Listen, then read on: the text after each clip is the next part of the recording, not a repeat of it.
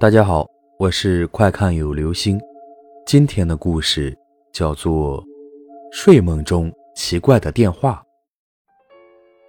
我是校刊的一名记者，当上校刊记者之后，我遇到过许多事情，有一件事情让我感到很奇怪。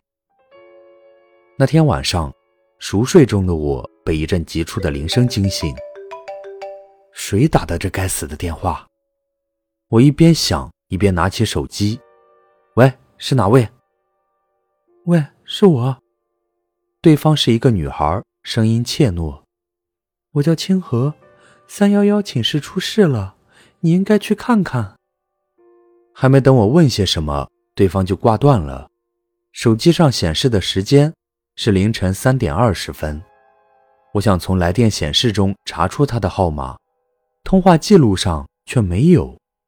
说句实话，这种恶作剧我见多了，经常有一些不怀好意的学生给我提供虚假信息，我没理他，翻身继续睡。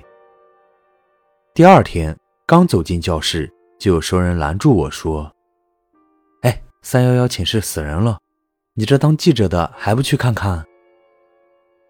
我赶到的时候，门外已经围了很多人，警察正在屋里调查。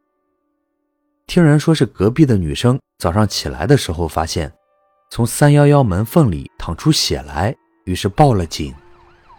后来警察告诉我，死者叫清河，由于同寝室的其他人都已经毕业了，所以只有她一个人住。该女孩是自杀，自杀的原因是失恋。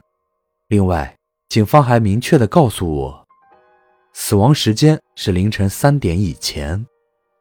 那么。那个电话他是怎么打给我的？好了，这就是今天的故事。睡梦中奇怪的电话。